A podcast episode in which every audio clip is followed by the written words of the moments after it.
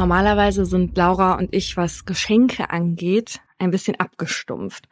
Also ich habe zum Beispiel mein Geburtstagsgeschenk vom April gerade erst vor vier Wochen bekommen. Und Laura hat sich gerade nachträglich zu ihrem Geburtstag selbst Kerzenständer bestellt mit einem Guthaben, das ich noch hatte. Ja, das war so ungefähr das unromantischste Geschenk, was ich je bekomme, weil ich es mir einfach selber bestellt habe. Also bei uns sind Karten und Geschenkpapier und so ist einfach überbewertet. Das gibt's nicht. Nee. Das gibt's auch dieses Jahr zu Weihnachten nicht. Allerdings habe ich jetzt dein Geschenk wenigstens pünktlich. Du hast schon eins. Ich habe schon eins und das bekommst du jetzt von mir. Was ist das jetzt? Oh Gott. Was ist es? Also du bekommst das jetzt zu hören. Mhm. Ähm, hi. Lang nichts mehr voneinander gehört. Hier ist Kevin. Und äh, ja, ich glaube, wir haben uns ein bisschen auseinandergelebt. Wir brauchten unsere Zeit, aber jetzt wurde ich durch eine gemeinsame Bekannte wieder darauf aufmerksam gemacht, dass ich vielleicht mal bei euch reinhören sollte, denn offensichtlich ist das immer noch ein Thema. Und was ich dazu sagen will, ist, äh, ich glaube, die Kritik von damals würde ich bis heute noch so aufrechterhalten. War aber gar nicht so böse gemeint. Ähm, was andere Leute dann draus gemacht haben, das war uncool und dafür möchte ich mich wirklich entschuldigen. Was ich gut finde, ist, dass ihr meinen Namen nicht sagt komplett im Podcast, aber ich bin ja auch kein Amokläufer. Von daher, ich würde das nächste Mal zurückwinken, wenn ihr winkt und wünsche euch ansonsten alles Liebe, alles Gute. Wie witzig ist das denn? Wann kam das und wie kam das? Weißt du, was ich für eine Anstrengung hatte, das vor dir geheim zu Weil ich dich erstmal gleich danach angerufen habe und dann hast du abgenommen und dann habe ich ganz schnell wieder aufgelegt, weil ich dachte, nee, das erzählt dir dann hier im Podcast. also als die letzte Folge rauskam. Am Tag danach. Und dann über Mordlust Instagram eine Sprachnachricht. Ja. Geile Aktion, Kevin. Finde ich richtig gut. Das ist das Weihnachtsgeschenk, was ich mir gewünscht habe. ja, also er hat uns tatsächlich auch nicht mehr gehört. Äh, vielen Dank, Celine, an dieser Stelle, also unserer gemeinsamen Bekannten. Ich habe nämlich zu Kevin auch schon gesagt, ansonsten hätte ich den dann irgendwo halt wieder gesehen, wäre dem entgegengesprungen, hätte den an den Schultern gepackt und an ihm gerüttelt. Ach, hast du dich nie gemeldet? Und er hätte gar nicht gewusst, was abgeht, ja. Deswegen, ich bin froh, dass wir alle dieser unangenehmen Situation entkommen sind, gerade noch so. Und damit herzlich willkommen zu Mordlust, einem True Crime Podcast von Funk, von ARD und ZDF. Wir reden hier über wahre Verbrechen und ihre Hintergründe.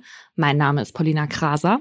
Und ich bin Laura Wohlers. In jeder Folge gibt es ein bestimmtes Oberthema, zu dem wir zwei wahre Fälle nacherzählen, darüber diskutieren und auch mit Menschen mit Expertise sprechen. Das ist neu. Ja. ich mir heute überlegt. Ganz stolz sitzt ja. sie mir gegenüber. So integriere ich nämlich jeden. Neulich haben wir aber doch die Nachricht bekommen, wir sollen zu einem weiblichen Mensch Menschen sagen. Menschen? Ja. Ach, Mist.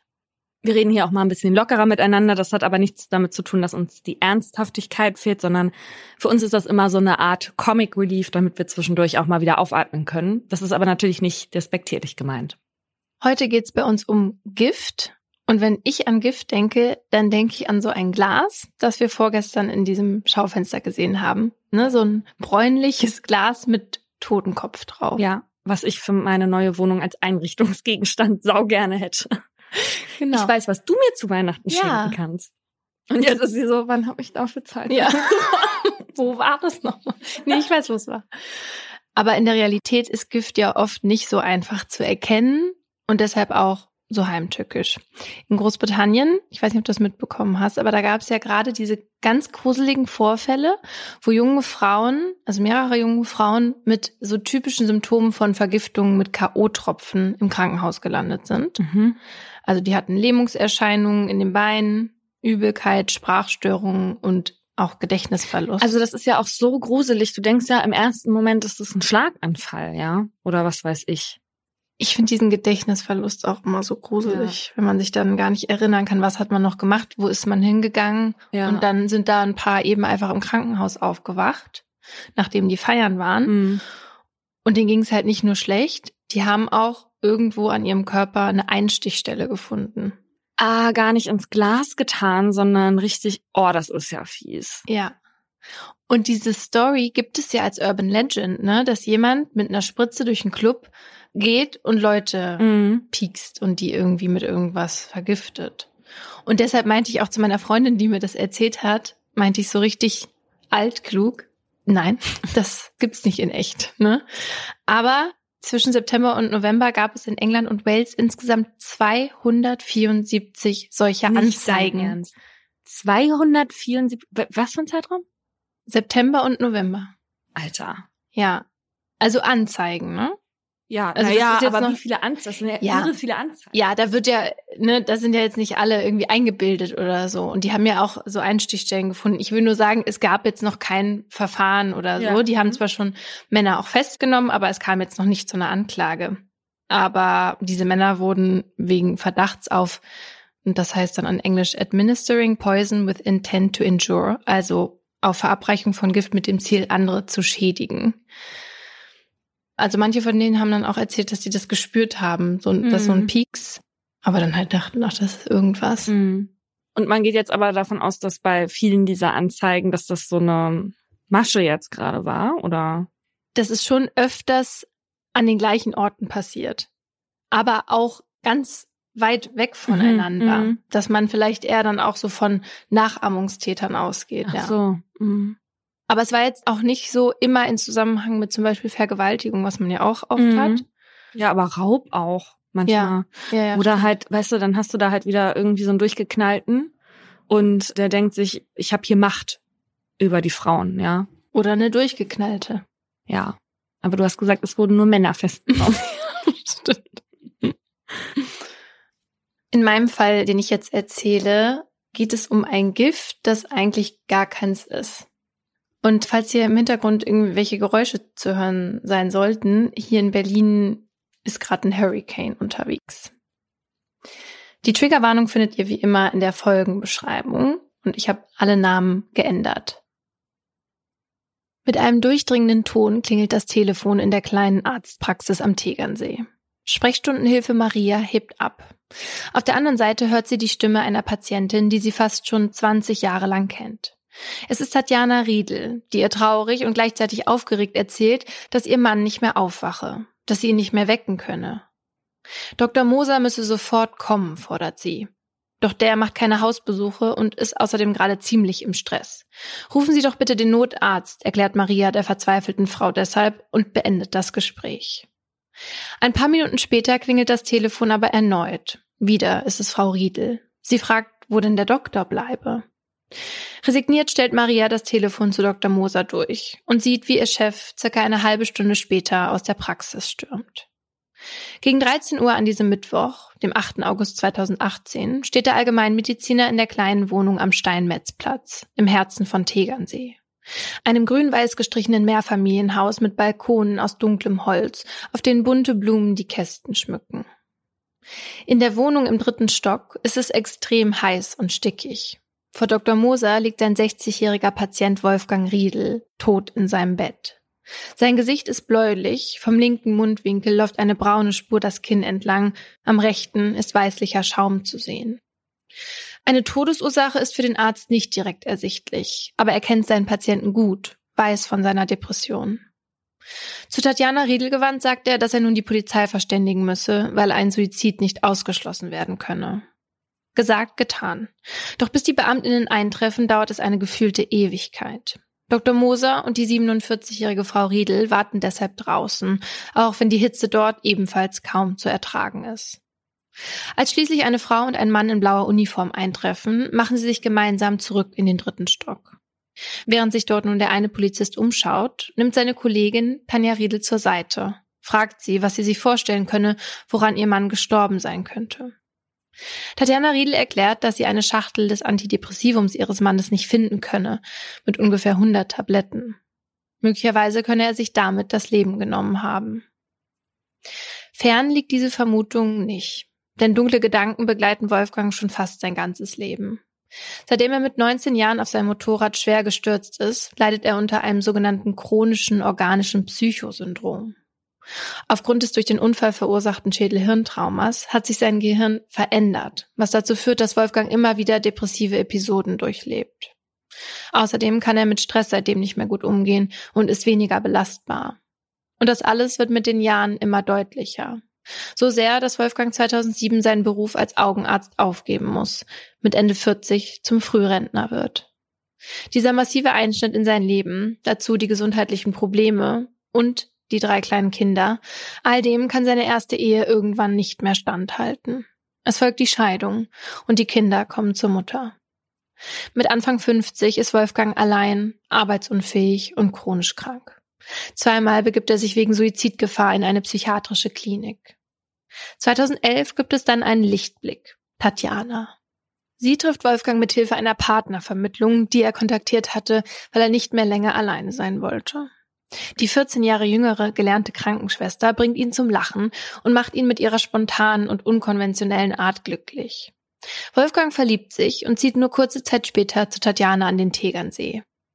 Die nächsten Jahre werden gut. Die zwei kaufen sich zusammen eine Wohnung, geben sich das Ja-Wort und machen mit seinen und ihren Kindern gemeinsam Urlaub in Bulgarien, wo Tatjana Familie hat. Wolfgang fährt wieder mehr Motorrad, lebt gesünder und hält die dunklen Gedanken weitestgehend von sich fern. Bis sein Zustand sich im Sommer 2018 verschlechtert. Und zwar so drastisch, dass er sich am 20. Juli von Dr. Moser eine Notfalleinweisung für die psychiatrische Abteilung eines nahegelegenen Krankenhauses geben lässt. Einfach um etwas in der Hand zu halten, falls es ihm bald so schlecht geht, dass er nicht mehr weiter weiß. 19 Tage später liegt er tot in seinem Bett. Unter diesem findet der Polizist, der gerade die Wohnung durchsucht, eine Spritze. Sie liegt mittig unter der rechten Betthälfte und war auf den ersten Blick nicht sichtbar. Während das Fundstück kurzerhand in einen durchsichtigen Plastikbeutel wandert, fragt die Polizistin Tanja Riedel, ob sich ihr Mann regelmäßig Medikamente spritzte. Sie bejaht. Manchmal Vitamin B12 in den Bauch oder ins Bein. Und wie war das gestern? wird die Befragung fortgesetzt. Tatjana Riedel beginnt zu erzählen. Den Abend zuvor verbringen sie und Wolfgang mit Karl. Karl ist ihr 92-jähriger demenzkranker Nachbar, den Tatjana pflegt und der seit ein paar Monaten viel Zeit mit dem Ehepaar verbringt. Oft schläft er auch in ihrer Wohnung. Dann übernachtet Wolfgang immer in der kleineren Zweitwohnung im dritten Stock der Wohnanlage. Das ist in dieser Nacht nicht nötig, denn nachdem die drei Pizza mit Meeresfrüchten gegessen haben, bringt Tatjana den Nachbarn in seine Wohnung und macht ihn bettfertig. Als sie zurückkommt, sitzt Wolfgang auf dem Balkon, trinkt Wodka und guckt in die Ferne. Nachdem es tagsüber sehr heiß war, hatte das Wetter nun umgeschlagen, genau wie Wolfgangs Laune, was oft passiert, wenn sich die Luft verändert. Er klagt Tatjana sein Leid, dass er seinen verstorbenen Bruder vermisse und dass er Professor geworden wäre, hätte er diesen furchtbaren Unfall nicht gehabt. Tatjana versucht ihren Mann von den dunklen Gedanken zu befreien, erinnert ihn an vergangene und geplante Reisen. Es funktioniert. So gut, dass die zwei sich entscheiden, in die kleinere Wohnung im dritten Stock zu gehen um dort Sex zu haben. Nach dem Liebesspiel steht Tatjana noch einmal auf und schaut nach Karl. Als sie wiederkommt, schläft Wolfgang schon tief wie ein Stein. Tatjana hingegen kommt irgendwie nicht zur Ruhe. Ihr ist es in der kleinen Wohnung zu heiß und zu eng. Also macht sie sich auf den Weg nach unten, raucht noch eine auf dem Balkon und legt sich dann ins große Ehebett. Am nächsten Morgen steht Tatjana wie immer früh auf, um Karl fertig zu machen. Als sie danach gegen 7.30 Uhr zu Wolfgang raufkommt, schläft er noch. Also fährt Tatjana in die Stadt, um einige Erledigungen zu machen. Um 11 Uhr kommt sie zurück. Doch als sie in die Wohnung im dritten Stock kommt, ist immer noch alles still und als sie ans Bett ihres Mannes tritt, fällt ihr sofort auf, dass der nicht mehr atmet. Sie fühlt nach seinem Puls, doch kann keinen mehr feststellen. Ein Kuss auf die Stirn, wobei sie merkt, dass Wolfgang noch warm ist. Dann greift Tatjana zum Telefon und wählt die Nummer von Dr. Moser. Die Polizistin schreibt fleißig mit, was Tatjana Riedel ihr erzählt. Und als sie keine Fragen mehr hat, verabschieden sie und ihr Kollege sich und lassen die Witwe allein zurück. Kurze Zeit später wird dann die Leiche abtransportiert und in die Rechtsmedizin nach München gebracht. Dort wird am nächsten Tag die Obduktion durchgeführt. Auch hier kann die Rechtsmedizinerin keine todesursächliche Gewalteinwirkung feststellen aber sie findet eine mutmaßliche Injektionsstelle am Oberschenkel. Außerdem ein Lungenödem und eine viel zu volle Blase. Beides Hinweise auf eine mögliche Vergiftung. Denn wäre Wolfgang bei Bewusstsein gewesen, hätte er sich bei der Blase schon längst erleichtert. Und so werden verschiedene Proben entnommen und in die Toxikologie geschickt. Nach ein paar Wochen steht die Todesursache fest. Vergiftung mittels Insulin und Morphium. Auch andere Schmerz- und Schlafmittel können in Wolfgangs Blut nachgewiesen werden. In der Spritze, die man unter dem Bett gefunden hatte, befand sich ebenfalls Morphium. Und was die Untersuchung der Spritze noch ans Tageslicht brachte, ist eine DNA-Spur. Die von Tatjana. Anfang Dezember wird daher ein Ermittlungsverfahren gegen die Witwe Riedel eingeleitet. Bei diesem schauen sich die ErmittlerInnen unter anderem die Kontobewegungen des Ehepaares an. Interessant ist auf den ersten Blick, dass Wolfgang zum Zeitpunkt seines Todes so gut wie kein Wertvermögen besitzt. Zu Beginn der Beziehung zu Tatjana hatte er mindestens 210.000 Euro auf dem Konto, eine Haushälfte in Murnau, mehrere Autos, Motorräder und ein Boot. Doch in den sieben Jahren der Partnerschaft wurde sein Geld sukzessiv von seinem auf Tatjanas Konto überwiesen. 2015 hatten die beiden zudem einen Ehe- bzw. Erbvertrag geschlossen, der besagt, dass Wolfgang Tatjana mit sofortiger Wirkung seine Hälfte der gemeinsamen Wohnung überträgt. Im Gegenzug verpflichtet sich Tatjana in diesem Dokument, ihn bei einer Trennung in ihrer kleinen Wohnung im dritten Stock wohnen zu lassen. Überdies wird Tatjana im Falle von Wolfgangs Tod als Alleinerbin eingetragen. Im Falle von ihrem Tod sollen aber ausschließlich ihre zwei Kinder erben. Wolfgang tritt laut Vertrag sogar von seinem Pflichtanteil zurück. Im Januar 2018 wurde dann eine Wohnung, die die beiden gemeinsam in Bulgarien erworben hatten, an eine Freundin von Tatjana verkauft. Der Erlös wurde sofort in eine neue Immobilie investiert, die allerdings nur auf Tatjanas Namen geschrieben wurde. Die ErmittlerInnen finden in ihrer Wohnung auch Fahrzeugscheine, die belegen, dass nur Tage vor Wolfgangs Tod alle seine Autos auf Tatjana umgeschrieben wurden. Durch Befragungen im nahen Umfeld stellt sich außerdem heraus, dass Tatjana nur einen Tag nach Wolfgangs Einäscherung Karl zu sich holte, den 92-jährigen Nachbarn. Wieso? Weil sie ihn jetzt 24-7 pflegen möchte. Na gut. Kurze Zeit später hatte sie sich dann bei Karls getrennt lebender Ehefrau gemeldet, um eine monatliche Mietzahlung von 1000 Euro sowie eben eine Gehaltserhöhung zu fordern, weil sie mit ihm jetzt eben so viel mehr Arbeit habe. Karls eigene Wohnung, also wo er vorher gewohnt hat, wurde dann auch schnell verkauft an na, Dingens, Tatjana. Tatjana. Für einen Freundschaftspreis von 60.000 Euro. Doch diese 60.000 Euro blieben nicht sonderlich lange auf Karls Konto. Denn schon ein paar Wochen später schloss Tatjana mit dem 92-jährigen Demenzkranken einen Kaufvertrag über eines ihrer Autos ab. 20.000 Euro zahlte Karl laut Kontobetreff für einen Mazda MX5, obwohl der gar keinen Führerschein mehr hat. Am selben Tag wurden von seinem Konto außerdem 40.000 Euro in Bar abgeholt. Mhm. Und so waren die 60.000 auch schon wieder weg.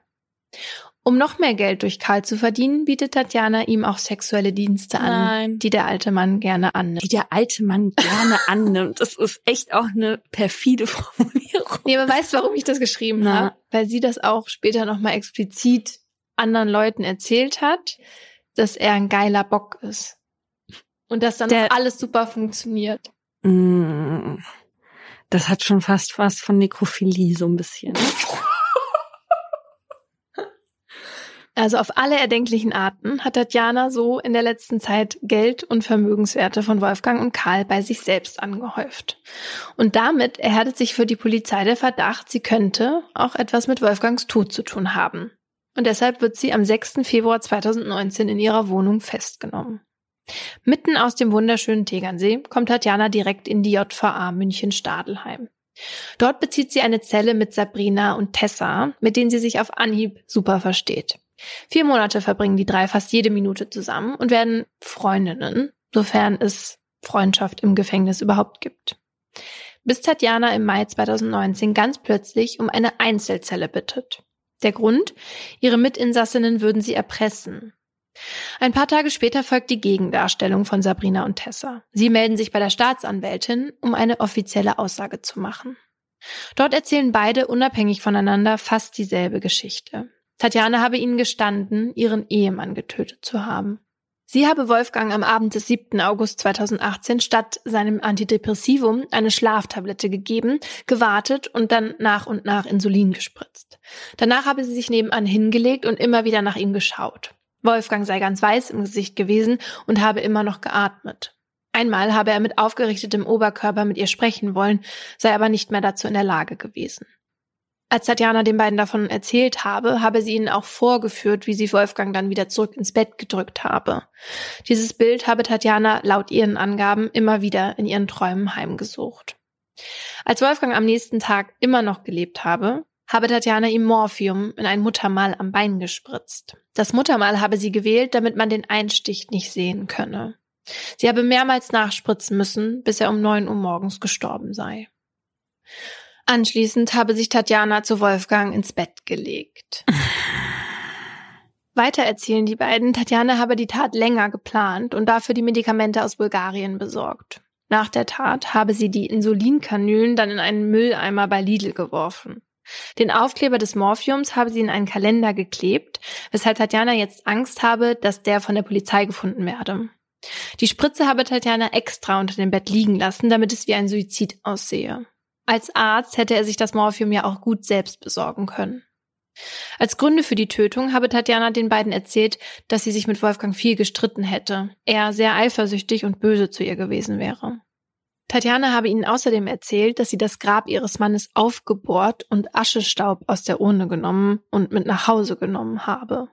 Also und bei der Tatjana kann ich mir vorstellen, dass die damit Schabernack gemacht hat. Ja, das kommt später.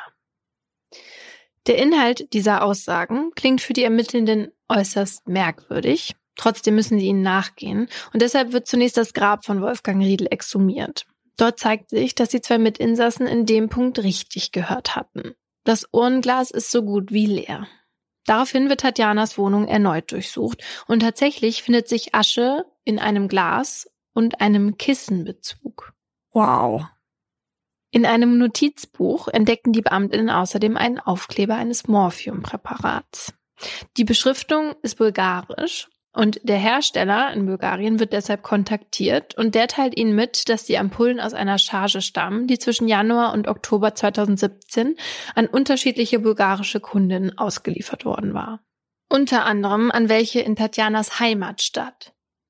Nachdem die Staatsanwaltschaft all diese Indizien beisammen hat, startet am 21. September 2020 der Prozess vor dem Landgericht München II. Tatjana nimmt auf den orangenen Stühlen der Anklagebank Platz. Die Frau, die sonst mit Pelzmantel und Perlenohrringen am Steuer ihres Porsches sitzt, trägt eine schweinchenrosa Strickjacke über einem schwarzen T-Shirt. Vor ihr Gesicht hält sie, solange die Kameras noch klicken, einen Stapel weißes Papier. Ihr gegenüber sitzen Wolfgangs drei Kinder mit ihrem Anwalt. Angeklagt ist Tatjana wegen heimtückischen Mordes aus Habgier. Die Staatsanwaltschaft wirft ihr vor, ihrem Mann unter falschem Vorwand eine Schlaftablette gegeben zu haben, um einen möglichst tiefen Schlaf herbeizuführen. Diesen habe sie bewusst ausgenutzt, um Wolfgang eine Insulininjektion in den Oberschenkel zu geben. Im Laufe der Nacht habe sie dies wiederholt, mit dem Zweck, Wolfgangs Blutzuckerspiegel so weit zu senken, dass er an einem Schock stirbt. Als Wolfgang aber am nächsten Morgen immer noch nicht tot war, habe die Angeklagte ihm Morphium gespritzt und ihn damit getötet. Außerdem wird Tatjana noch wegen Störung der Totenruhe angeklagt, denn wie die Ermittlungen weiter ergeben haben, hat sie die Asche in das Kissen gefüllt und auf diesem Kissen sexuelle Handlungen zur Selbstbefriedigung mhm. vorgenommen. Mhm. Mhm. Also das werfen die ihr vor. Ja, das hatte sie auch den Mitinsassinnen erzählt, aber das hat sie auch schon zugegeben. Also dazu steht sie und sie sagt, sie hat ihn halt so vermisst und das deswegen gemacht. Wow. Ja. Alles klar. Der Hauptgrund für den Mord war nach Ansicht der Staatsanwaltschaft die Sucht, immer mehr Vermögen anzuhäufen. Die Angeklagte, Zitat, hatte entschieden, dass ihr Ehemann, von dem sie lange Jahre in erheblichem Ausmaß finanziell profitiert hatte, ihr nun zu nichts mehr nütze sei. Tatjana hingegen pocht weiterhin auf ihre Unschuld und spricht von einem Suizid. Mein Mann war alles für mich, beteuert sie unter Tränen. Auf die Frage des Vorsitzenden Richters, warum sie nicht versucht habe, ihren Mann zu reanimieren oder den Notarzt zu verständigen, obwohl er nach ihren Angaben ja noch warm war, antwortet sie, ihr Mann habe am Abend vorher Suizidabsichten geäußert. Diesen Wunsch habe sie respektiert. Neben vielen Zeuginnen wie Liebschaften von Tatjana, Familienmitgliedern von Wolfgang, den zwei Mitinsassinnen, die übrigens durch ihre Aussagen keine Vorteile in ihren eigenen Strafverfahren erhielten, werden verschiedene Sachverständige befragt. Darunter eine Toxikologin, die veranschaulicht, wie qualvoll Wolfgangs letzte Stunden auf dieser Erde gewesen sein müssten. Da das Morphin sogar in seinen Haaren nachgewiesen werden konnte, geht sie von einem stundenlangen Todeskampf aus. Denn dorthin könne es nur durch Schweiß und Stress gekommen sein. Die Sachverständige geht von vier bis sechs Stunden aus, in denen Wolfgangs Körper noch ums Überleben gerungen hat. Während des gesamten Prozesses stört Tatjana immer wieder mit Zwischenrufen die Vernehmungen. Irgendwann wird deshalb ein Arzt dazu gerufen, der ab dato mit im Anklagebereich sitzt, um die Verhandlungsfähigkeit von Tatjana zu prüfen. Kurz vor Ende der Verhandlung wird dann ein Psychiater in den Zeugenstand gerufen. Er erklärt, er habe Tatjana als sehr intelligent, IQ von 130, kennengelernt, aber auch als theatralisch, emotional sprunghaft und erhöht selbstdarstellerisch. Er gehe bei ihr von einer histrionischen Akzentuierung der Persönlichkeit oh. aus, nicht aber von einer Persönlichkeitsstörung. Zur Tatzeit sei daher weder ihre Einsichts- noch ihre Steuerungsfähigkeit aufgehoben oder erheblich vermindert gewesen. Es folgen die Plädoyers. Die Staatsanwaltschaft listet in ihrem gleich drei Mordmerkmale auf. Habgier, Grausamkeit und Heimtücke. Und fordert daher nicht nur eine lebenslange Freiheitsstrafe, sondern auch die Feststellung der besonderen Schwere der Schuld. Der Anwalt der Nebenklage schließt sich dieser Forderung an. Drei Kinder haben durch die Tat der Angeklagten ihren Vater verloren, erklärt er. Ein Vater, zu dem sie bis zu seinem Tod einen engen Kontakt hatten. Insbesondere für die minderjährige Tochter ist das Ganze bis heute kaum zu verkraften. Auch zwei Jahre später befindet sie sich noch in intensiver psychologischer Behandlung. Die Verteidigung hingegen plädiert auf Freispruch. Die Indizien würden nicht für eine Verurteilung ihrer Mandantin ausreichen. Das sieht die Kammer anders und verurteilt Tatjana am 18. Dezember 2020 wegen Mordes in Tatmehrheit mit Störung der Totenruhe zu einer lebenslangen Freiheitsstrafe. Ja, gut so. Außerdem wird die besondere Schwere der Schuld festgestellt und insgesamt 27.186 Euro eingezogen, die Tatjana zwischen August 2018 und März 2020 als monatliche Hinterbliebenenrente von der Bezirksärztekammer ausgezahlt worden waren. Und was ist mit dem armen Alten? Das weiß ich nicht.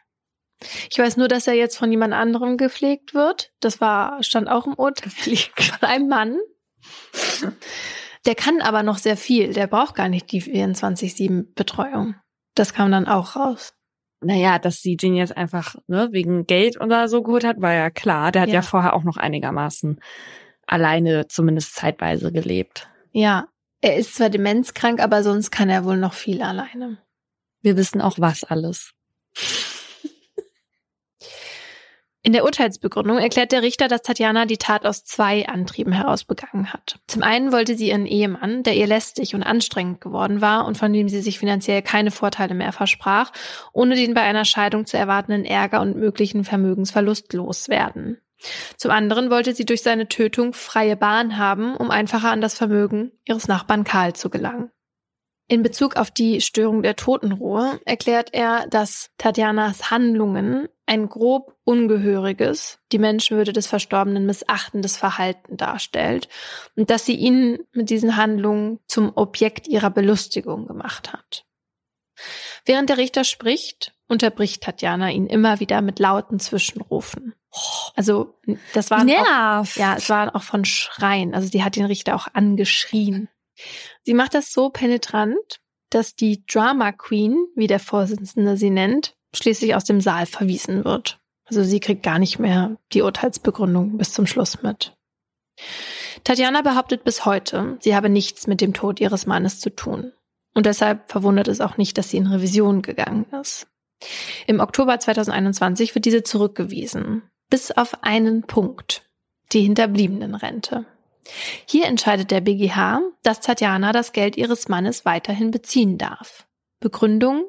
Bei der Summe handele es sich nicht um einen kausal durch den Mord erlangten Vermögenswert. Daher dürfe das Geld auch nicht eingezogen werden. So bleibt Tatjana am Ende zumindest etwas davon, was ihr im Leben das Liebste ist. Geld. Das finde ich deswegen auch nicht richtig, dass sie das Geld kriegt.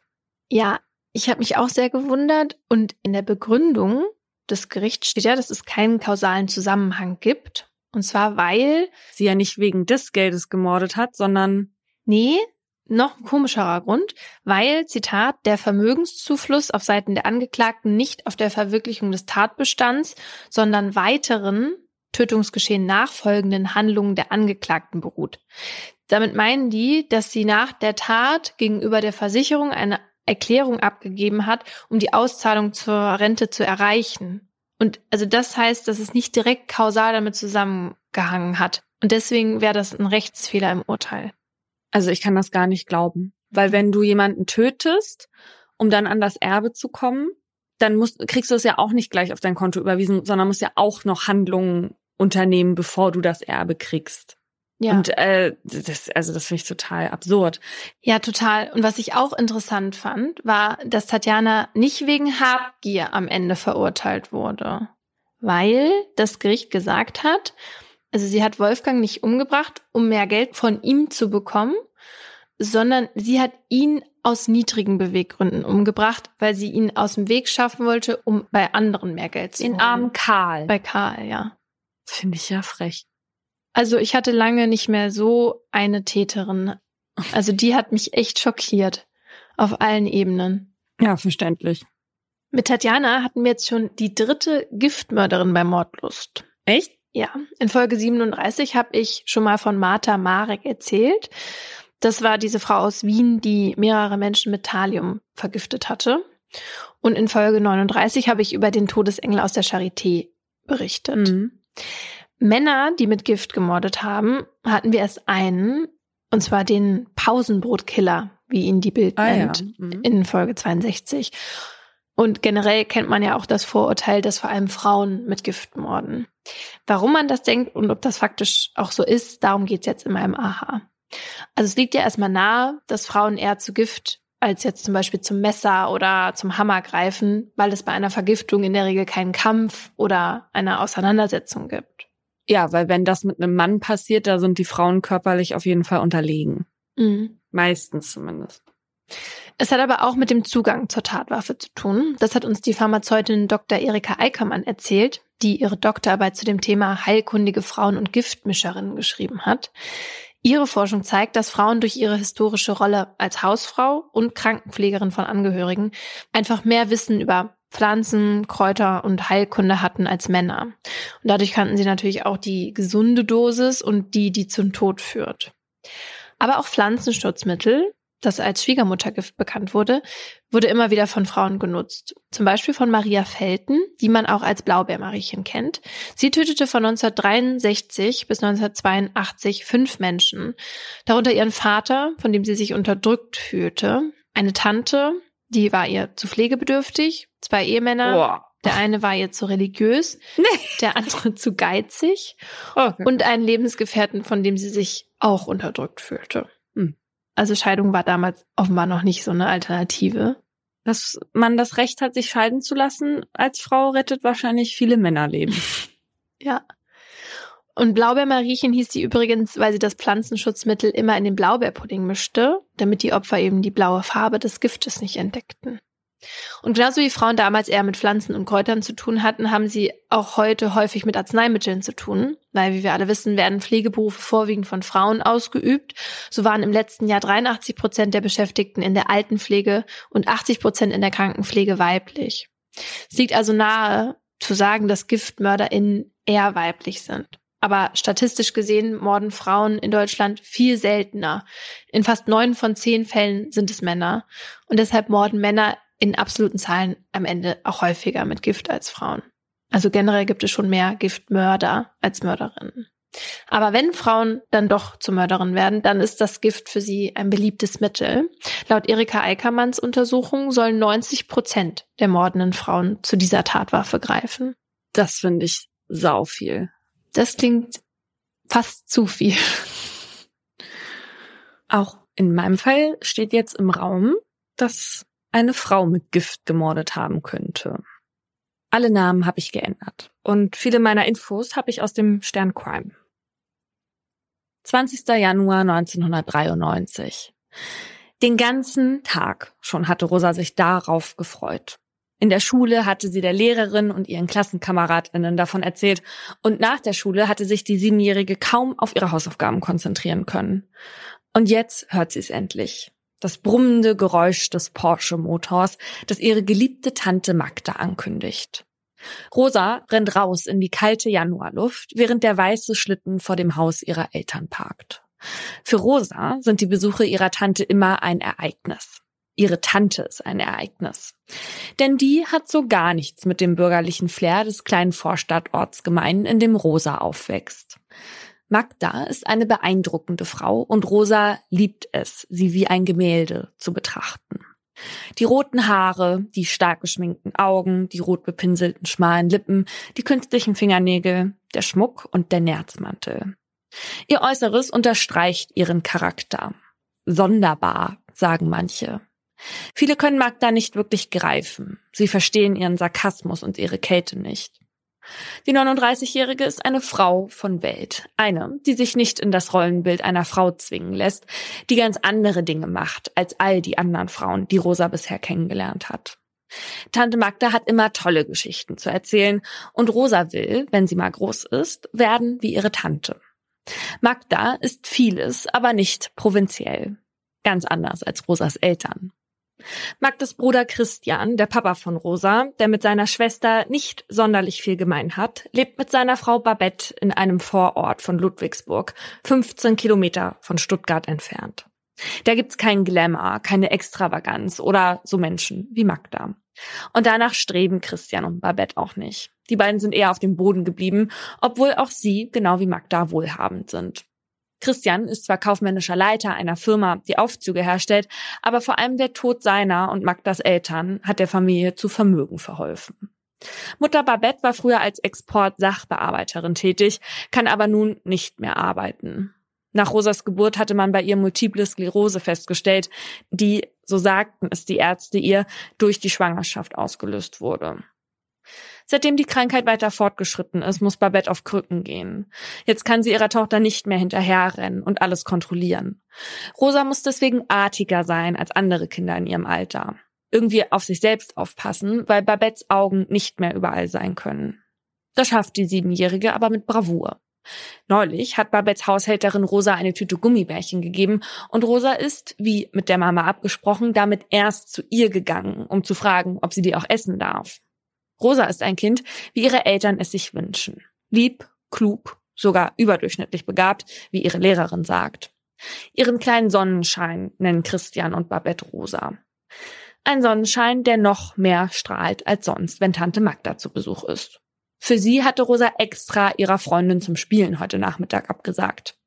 Immerhin hatte Tante Magda angekündigt, alle drei Bulldoggen und Pistazieneis mitzubringen. Rosas Lieblingssorte. Rosa sieht sofort, dass Tante Magda ihr Versprechen nicht gebrochen hat. Alle drei Hunde plumpsen aus dem Cabrio, während Rosa Magda überschwänglich empfängt. Zu einem Glück darf Rosa die drei Bulldoggen auch noch zum Gassi ausführen, bevor sie zur Ballettstunde muss. Rosa platzt vor Stolz, als sie die Hunde nacheinander an der Leine nach draußen führt. Tante Magda, oder der Paradiesvogel, wie Christian seine Schwester oft neckt, hat sich für einen Besuch über Nacht angekündigt, weil sie am nächsten Tag mit einer ihrer drei französischen Bulldoggen zum Tierarzt muss. Hund Momo hat eine Zahnfleisch-OP in einer Spezialklinik vor sich und da die Tierklinik in der Nähe von Ludwigsburg ist, bietet sich eine Übernachtung an.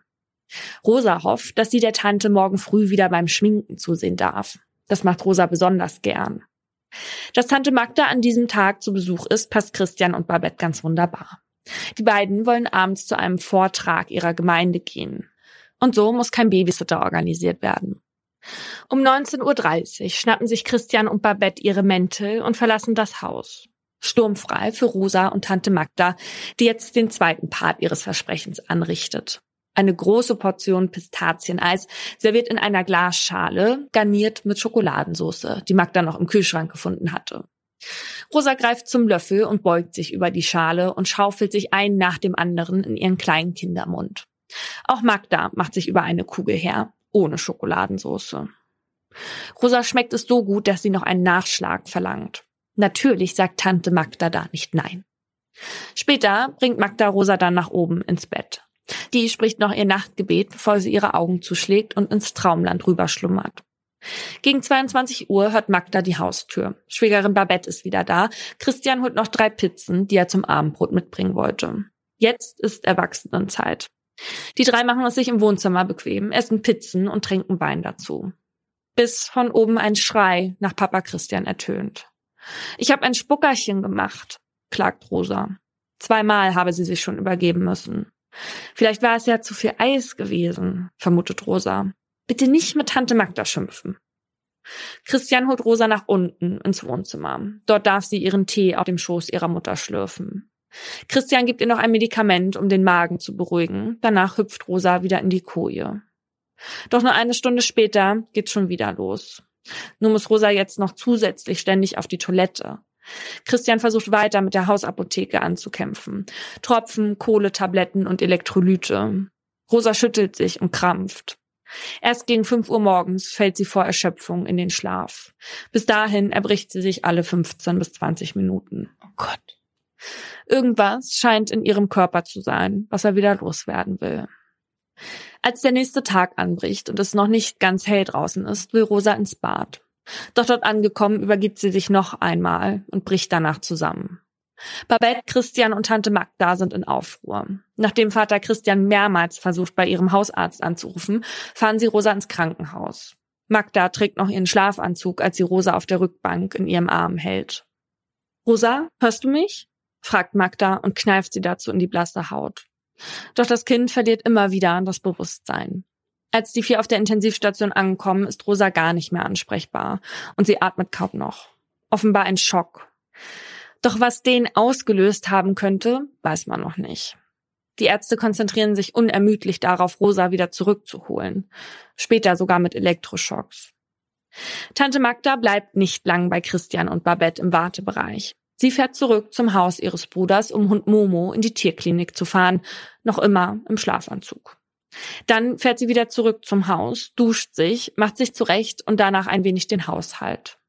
Währenddessen verliert Rosa den Kampf um ihr Leben. Zweieinhalb Stunden nachdem sie ins Krankenhaus kommt, stirbt sie. Als Tante Magda jetzt wie gewohnt in ihren extravaganten Kleidern ins Krankenhaus zurückkehrt, trifft sie im Flur auf ihren Bruder. Er weint. Wir haben Rosa verloren wimmert er. Magda erstarrt. Die beiden wechseln noch ein paar Worte. Magda denkt laut darüber nach, dass sie noch zurückgefahren ist und die Spülmaschine halb voll angestellt habe. Absurd in so einer Situation, meint sie. Die drei dürfen nochmal zu Rosa ins Zimmer. Der kleine Körper liegt schlaff auf dem Krankenhausbett. Tante Magda streift Rosa über ihr braunes Haar. Die Tränen quellen aus den geschminkten Augen. Woran ist sie gestorben? fragt Magda fassungslos. Noch immer hat man darauf keine Antwort. Erst einen Tag später geht vom Oberarzt des Krankenhauses ein Anruf bei der Kriminalpolizei ein. Auf den Röntgenaufnahmen von Rosa hatte man schattige Strukturen entdeckt. Nach einem Anruf bei der Giftzentrale Berlin vermutet man, dass es sich um eine Eisen- oder Kupfervergiftung handeln könnte. Schon am Tag darauf steht die Polizei bei Christian und Babette vor der Tür. Auch Magda ist noch dort. Sie ist seitdem nicht nach Hause gefahren. Die Kriminalbeamtin teilt die neuen Erkenntnisse mit und dass man jetzt in einem Kriminalfall ermitteln würde. Die drei fühlen sich völlig vor den Kopf gestoßen. Wer soll denn ein siebenjähriges Mädchen vergiften wollen? Was hat Rosa denn gegessen an dem Tag? will die Beamtin wissen. Babette erinnert sich. Laugenbrötchen mit Leberkäse zum Mittag und abends nochmal dasselbe und noch Weihnachtsnaschereien. Tante Magda grätscht dazwischen und erinnert an das Pistazieneis mit Schokoladensauce, auf das sich Rosa so gefreut hatte. Die Beamtin stellt noch ein paar weitere Fragen, bevor sie sich verabschiedet. Ob sie denn die Lebensmittel aus dem Haus mitnehmen wolle, fragt Babette. Nein, das sei nicht nötig, antwortet die Beamtin. Es sei aber nötig, Rosa zu obduzieren. Dagegen sträubt sich Babette. Das würde ihre Tochter doch auch nicht wieder lebendig machen. Den Gedanken, dass ihr Kind aufgeschnitten werde, könne sie nicht ertragen. Am Ende gibt sie dann aber doch klein bei. Und so wird zwei Monate nach Rosas Tod klar, dass Rosa an einer Arsenvergiftung gestorben ist. Ein Halbmetall, das weder riecht noch schmeckt und hochgiftig ist.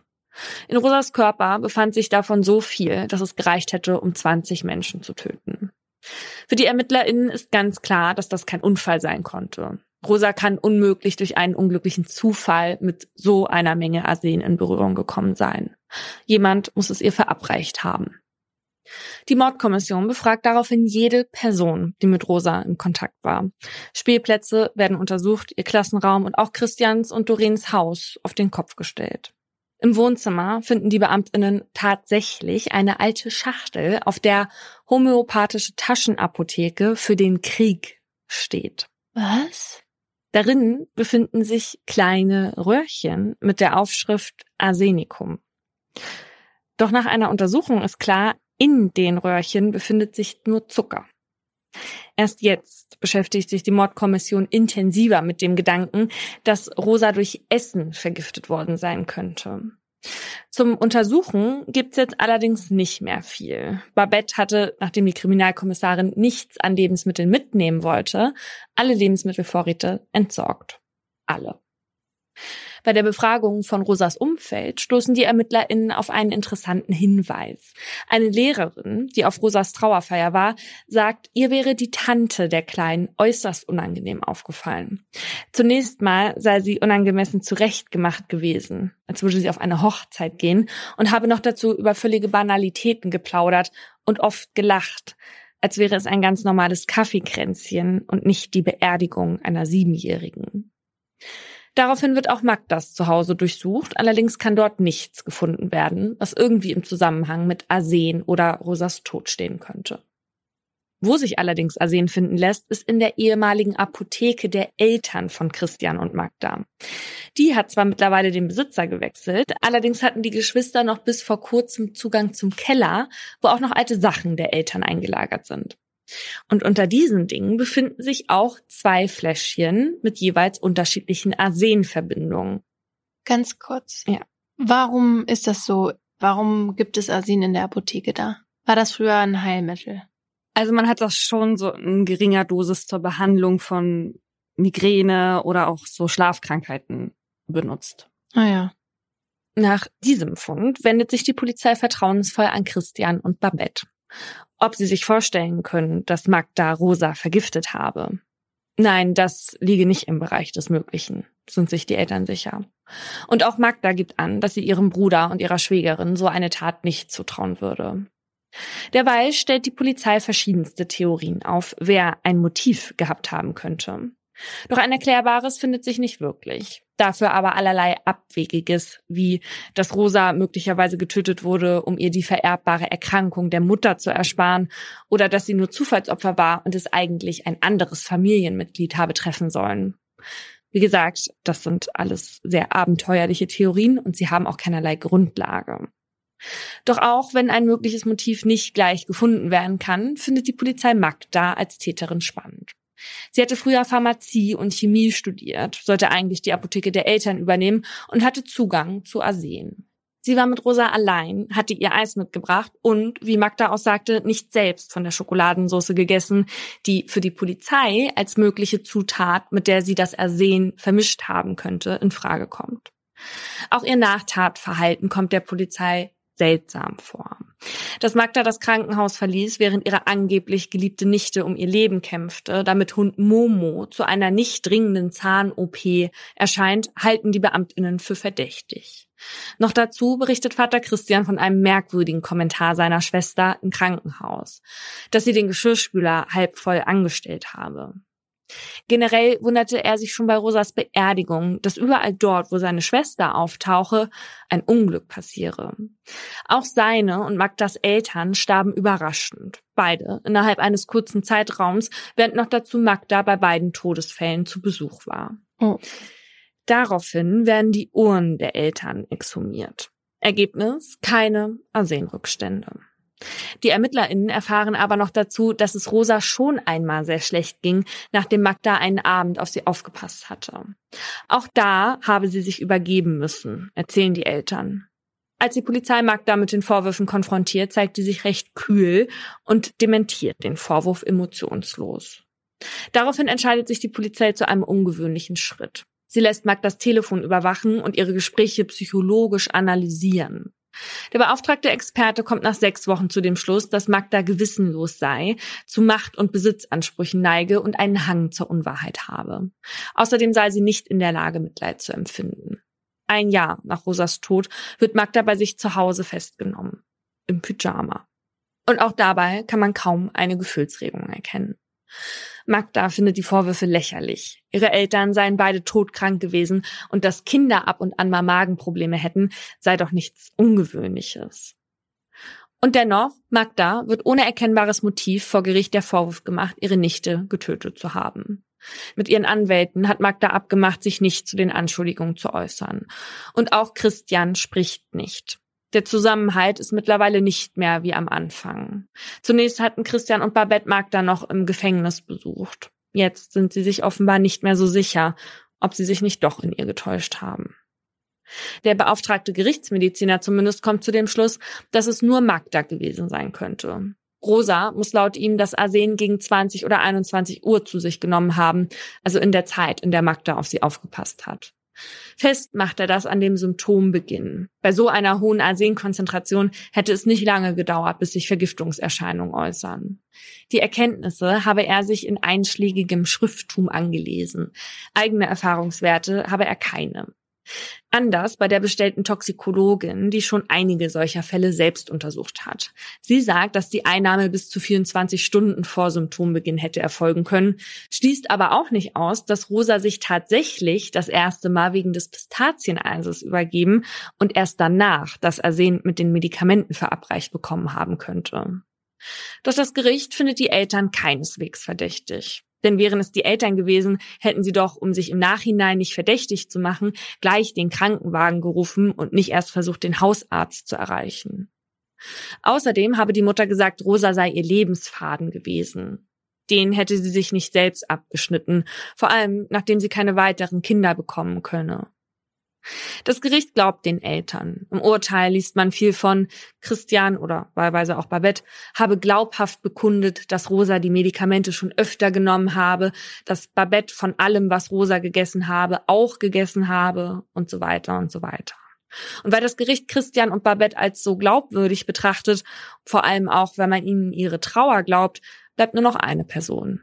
Die angeklagte Tante Magda die sich eh irgendwie seltsam verhielt, zeitlich in der Lage dazu war und auch noch den Geschirrspüler anstellte, um eventuell Beweismittel wegzuwaschen, so das Gericht. Dass sie Christian noch im Krankenhaus davon berichtete, wird als Vorwärtsverteidigung bewertet, falls sie jemand danach fragen sollte. Obwohl Magda immer betonte, dass sie damit ihre Fassungslosigkeit darüber zum Ausdruck bringen wollte, was sie für absurd normale Dinge in so einer Situation getan hatte. Und auch wenn man bis zum Schluss kein wirkliches Motiv feststellen konnte, so seien doch viele denkbar. Neid, vielleicht weil sie keine eigenen Kinder bekommen hatte. Nach sechstägiger Verhandlung wird Magda am 3. November 1995 des heimtückischen Mordes an ihrer Nichte Rosa schuldig gesprochen. Also überzeugend fand ich jetzt die Argumente der Staatsanwaltschaft nicht so sehr, da nach sechs Tagen schon die Entscheidung zu treffen. Nee, Magda fand das auch nicht so überzeugend.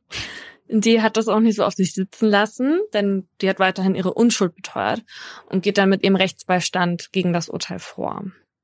Und tatsächlich lässt der BGH den Fall nochmal von einem anderen Landgericht verhandeln, weil sich der Vorsitzende auf zwei im Ergebnis unterschiedliche Gutachten zu der Zeit, die bis zum Symptombeginn verstrich, bezog. Den Widerspruch in den Gutachten hatte er aber nicht aufgeklärt. Beim neuen Prozess konzentriert sich die Verteidigung darauf, alternative Erklärungen für die Vergiftung zu finden. Und da stoßen die Anwälte gleich auf ein Szenario, das das erste Landgericht gleich von vornherein ausgeschlossen hat. Nämlich, dass es einen Erpresser gab, der von der Firma, die das Eis herstellt, Geld haben wollte. Aber tatsächlich ging Anfang 93 ein Schreiben bei besagter Firma von einem Mr. Calva ein, der drohte, lebensgefährliche Chemikalien in die Produkte zu platzieren, wenn er nicht 80.000 Mark bekommen würde. Der Brief kam aus Stuttgart, ging allerdings erst zwölf Tage nach Rosas Tod bei der Firma ein. Auf den Brief folgte noch ein weiterer mit weiteren Angaben, wie die Übergabe stattfinden sollte. Danach meldete sich Mr. Calva nicht mehr. Die Theorie der Verteidiger ist, dass der Erpresser vielleicht kalte Füße bekommen haben könnte, nachdem er mitbekam, wie ein Kind durch das Arsen im Eis starb. Dagegen spricht allerdings, dass Tante Magda ja angab, auch von dem Eis gegessen zu haben. Allerdings hätte der Täter auch mit einer Art Spritze etwas durch die Eispackung injizieren können, sodass nur an einer Stelle das Arsen gewesen und das restliche Eis davon verschont geblieben wäre. Konnte man ja jetzt nicht mehr nachprüfen weil das Eis wurde ja weggeschmissen. Hm. Jedenfalls gab es drei Jahre nach Rosas Tod noch so einen Fall in Leipzig. Dort fand man in einem Supermarkt mit Arsen vergiftete Pralinen, die genau auf diese Art präpariert worden waren. Und in dem Fall ging auch erst danach ein Erpresserschreiben mit der Forderung nach 200.000 Mark beim Hersteller der Pralinen ein. In diesem neuen Prozess sagt ein anderer Toxikologe aus, der angibt, dass es nicht unwahrscheinlich sei, dass Rosa das Gift erst nach 22 Uhr bekommen haben könnte. Bei Kindern sei die Zeitspanne zwischen Einnahme und Symptomentwicklung deutlich kürzer als bei Erwachsenen. Doch auch dieses Landgericht hat erneut keinen Zweifel daran, dass es trotzdem die Tante gewesen sein muss. Weil sich Babette für eine psychiatrische Untersuchung verweigerte und auch keine Angaben zum Verhältnis mit Magda machte, konnte im Prozess nicht geklärt werden, warum die beiden Frauen mittlerweile ein abgekühltes Verhältnis hatten. Magda und ihre Anwälte können es nicht fassen.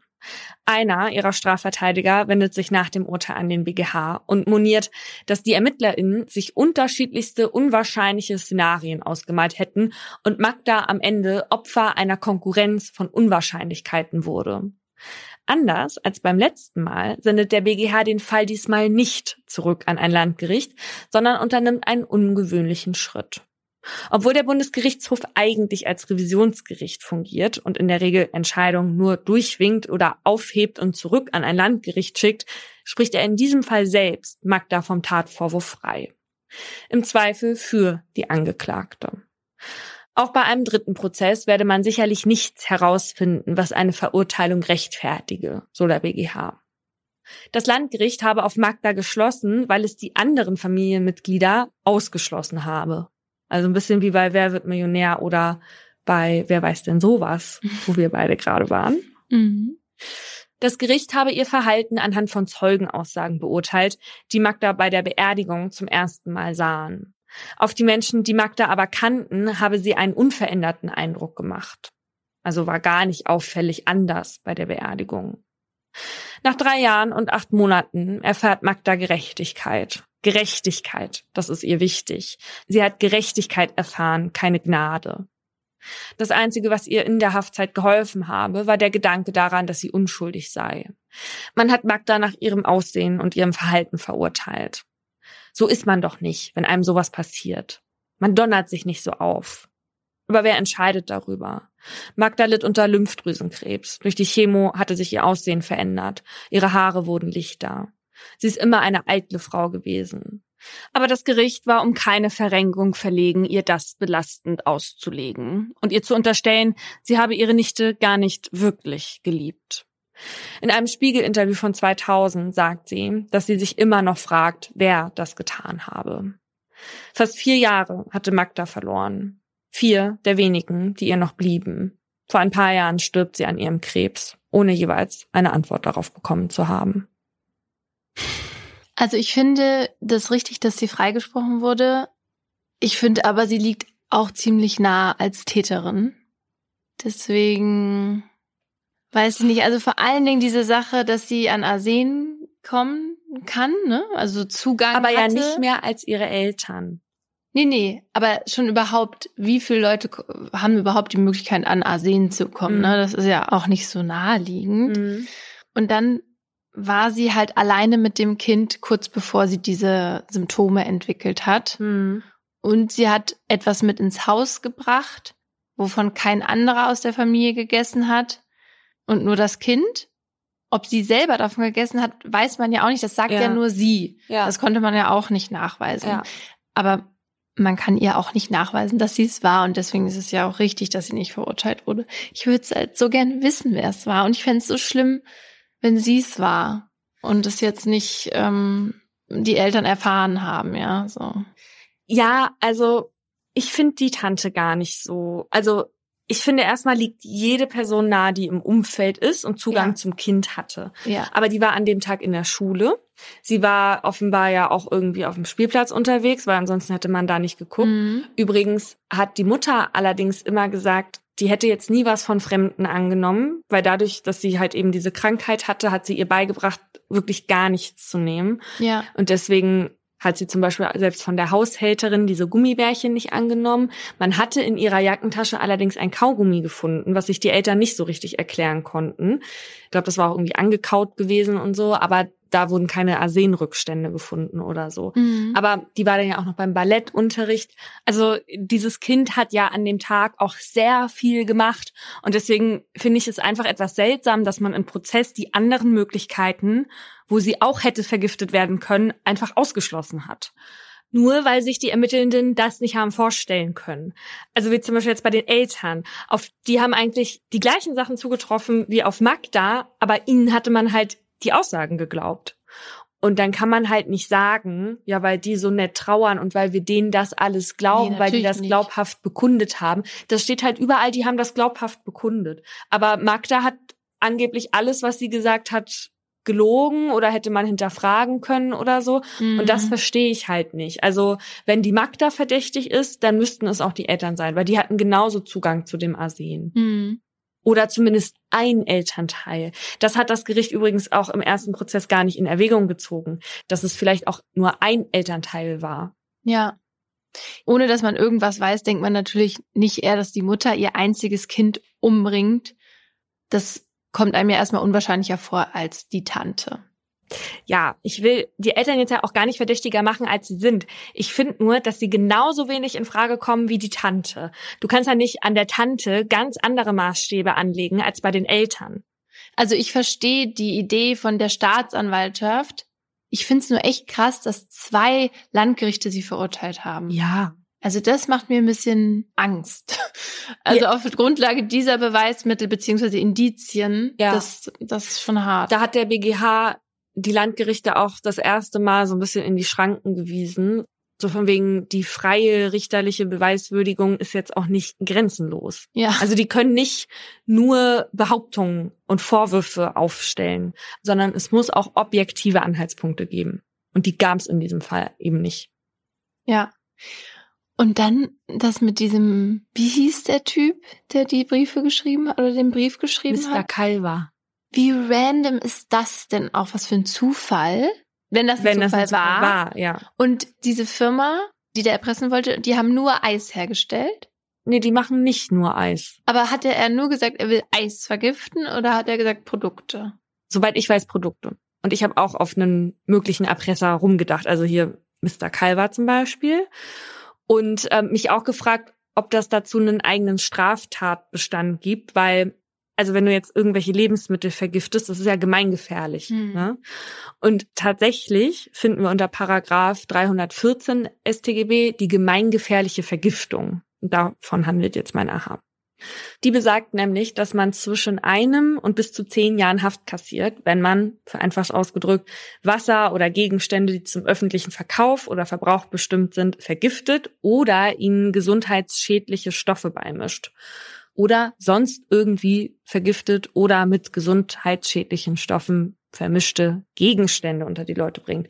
Das können zum Beispiel Zigaretten sein, denen rechtswidrig Ammoniak beigemengt wurde und die dann halt eben so noch gefährlicher sind als ohnehin schon.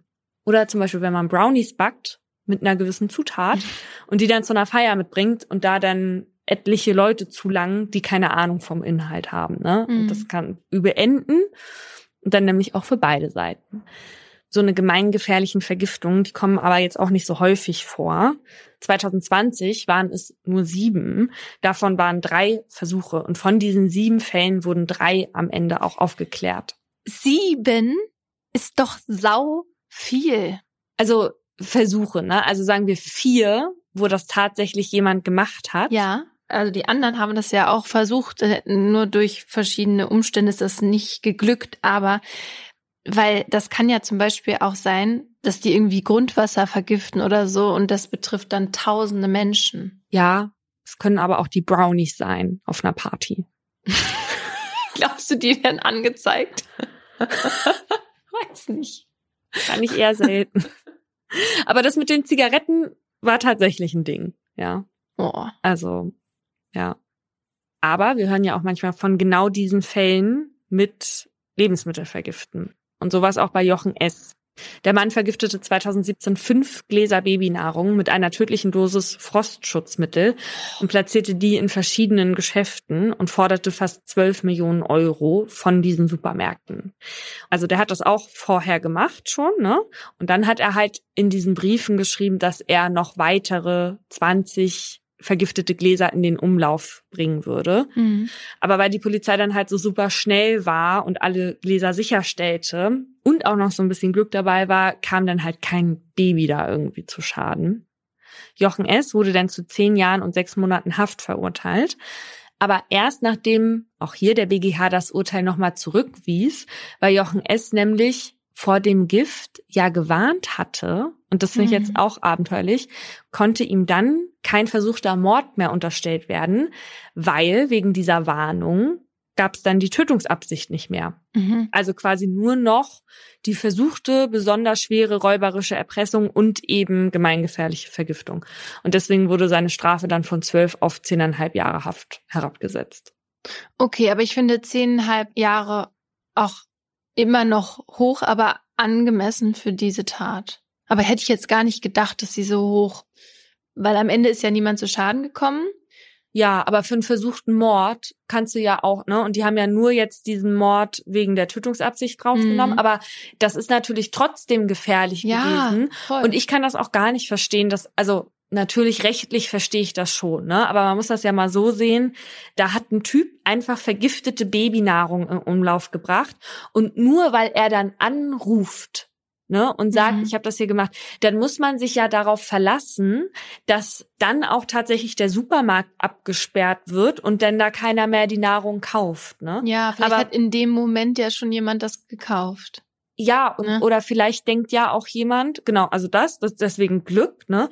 Und vielleicht denkt ja auch jemand, das ist ein Witz. Und dann machen die nix. Vor allem, aber warum? Er hat ja dann trotzdem billigend in Kauf genommen, dass in dem Moment, wo er anruft, gerade jemand das Gläschen kauft. Nee, ja, offenbar nicht. Es gab ja auch in den 80ern in den USA so einen Fall, da wurden Paracetamol-Tabletten mit Gift versetzt. Und da sind auch mehrere Menschen dran gestorben. Und seitdem gibt es diese Folien, die immer auf so Tablettendöschen sind. Also die Döschen. Ach so, das war in so größeren, nicht ja. weil nicht so zum rausploppen, sondern die großen Dosen. Genau, okay. in den USA haben die ja voll viele davon. Ne? Also die haben die eher ja. immer so Dosen, nicht einzeln zu verpackt. Ach und damit man sieht, dass da dann so ein Loch drin ist, oder? Genau, die sind jetzt wegen dieses Falls so dreifach versiegelt.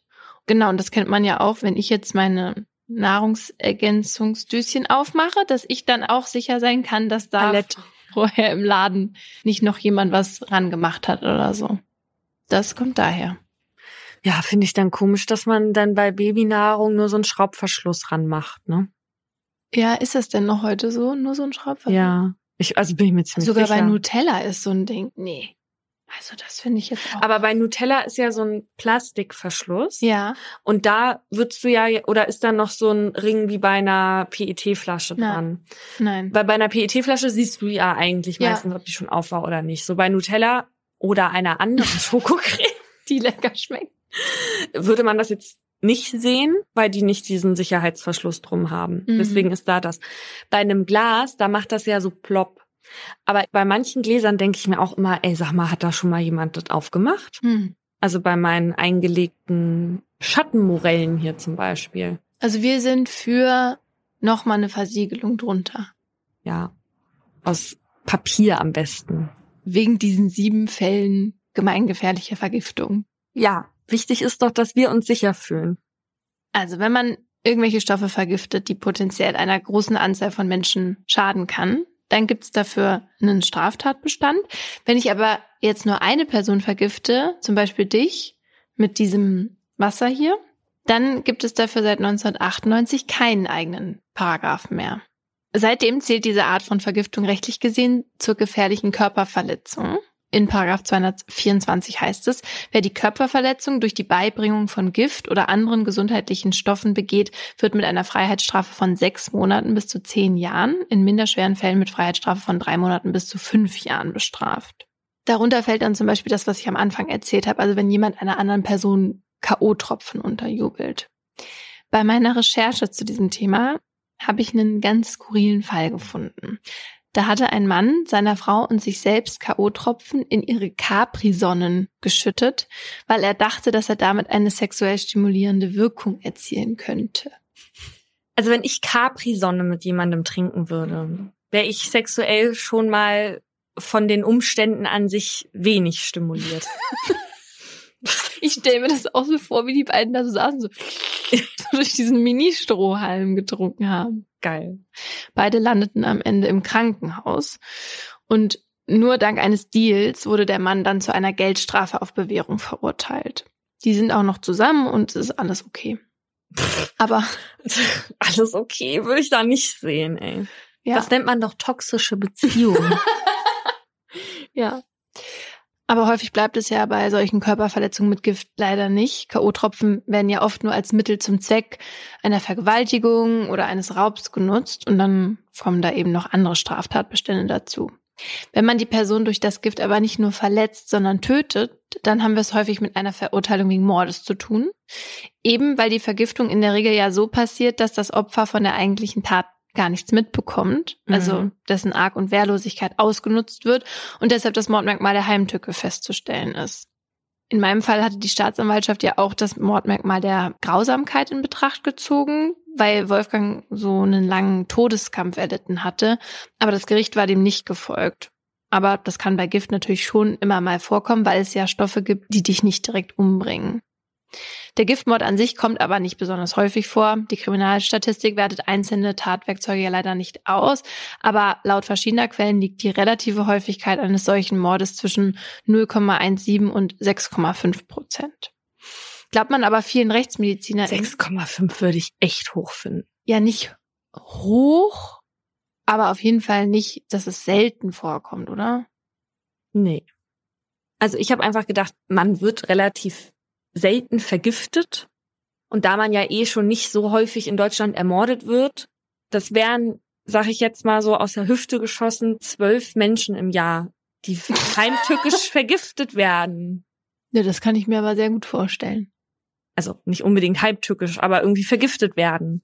Mit Absicht. Finde Ja. ich schon echt, ja. Ja, weil, guck mal, hier passieren auch nicht so häufig Morde mit Pistolen, weil wir die, weil, du. ja, Waffen kann ich ja nicht sagen, Waffen sind ja alles. Also nicht mit Schusswaffen, weißt du, weil wir die auch Mhm. nicht so viel haben. Und das gibt es dann noch. Messer, Hammer. Ja, und dann kann ich mir die 6,5 Prozent auch vorstellen mit Gift. Es ist ja auch so, dass es laut RechtsmedizinerInnen 1000 Tötungsdelikte pro Jahr gibt, die gar nicht erst bemerkt werden.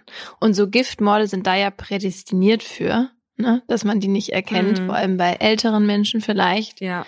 Und damit sind wir wieder bei dieser Dunkelziffer. Nicole Dunkelziffer. Ja. Ich fände jetzt, wäre ich die Kriminalstatistik eh schwierig zu sagen, Wäre ich die ja. Also ich als Kriminalstatistik muss dann nachher sagen, was wird hier mit Gift, also macht sie ja nicht, ne, weil wird Mhm. ja nicht gezählt. Aber wenn sie das würde, wenn sie es zählen würde und ich wäre die Kriminalstatistik, dann würde mir das auch schwer fallen zu sagen, also zu unterscheiden, was ist jetzt eigentlich Gift und was nicht, weil das gibt gar keine offizielle Liste von so Stoffen, die jetzt als Gift gelten. Mhm. Und so eine Liste kann es auch gar nicht geben, weil nämlich alles Gift sein kann, was in einer bestimmten Dosis bei dem Opfer dann gesundheitlichen Schaden anrichtet. Also eben auch Stoffe, die normalerweise harmlos sind, die aber dann im konkreten Einzelfall eine chemische oder chemisch-physikalische Wirkung entfachen, die gesundheitlich schädlich ist. So wurde zum Beispiel 2011 ein Arzt wegen versuchten Mordes verurteilt. Der Mann hatte mit einer Krankenschwester eine Affäre und die wurde daraufhin schwanger. Und der wollte nicht, dass das rauskommt, weil der da irgendwie gerade Karriere gemacht hat und weil auch seine Frau, mit der er eine Tochter hatte, nichts davon mitbekommen sollte. Und deswegen hat er ihr dann heimlich Blutverdünnungsmittel in den Tee gegeben, um so einen Schwangerschaftsabbruch herbeizuführen. Blutverdünner sind ja normalerweise auch kein Gift, aber weil dieser Arzt halt wusste, dass er ihr in ihrer Schwangerschaft das Medikament nicht hätte verabreichen dürfen und dann halt auch noch in einer ganz falschen Quantität zugeführt hat, war das eben ein Gift, also ein Stoff, der unter bestimmten Bedingungen durch diese chemische oder chemisch-physikalische Wirkung die Gesundheit zu beeinträchtigen vermag. Am Ende überlebten Mutter und Kind und der Typ wurde wegen versuchten Mordes verurteilt. Oh. Ich hoffe, dass der hohe Alimente abdrücken muss. Was auch zu Gift werden kann, ist Wasser. Das zeigt ein Fall aus Kalifornien. Es ist Januar 2007, als die Morning Show eines Radiosenders zu einem Wettbewerb aufruft. Die Challenge, wer kann am meisten Wasser trinken? Dem Gewinner oder der Gewinnerin winkt eine Nintendo Wii mit Spielen. Und unter den Teilnehmenden ist auch die 28-jährige Jennifer Strange. Die Regeln sind einfach. Wer während der gesamten Sendezeit am meisten Wasser trinkt, gewinnt. Die Kandidatinnen dürfen aber auch nicht pinkeln gehen. Das alles läuft nämlich unter dem Motto Hold your Wii for a. Mm -mm. Um 6 Uhr Also was Leuten einfällt. Um 6.20 Uhr geht's los und Jennifer rechnet sich gute Chancen aus. Sie will die Konsole unbedingt für ihre drei Kinder gewinnen.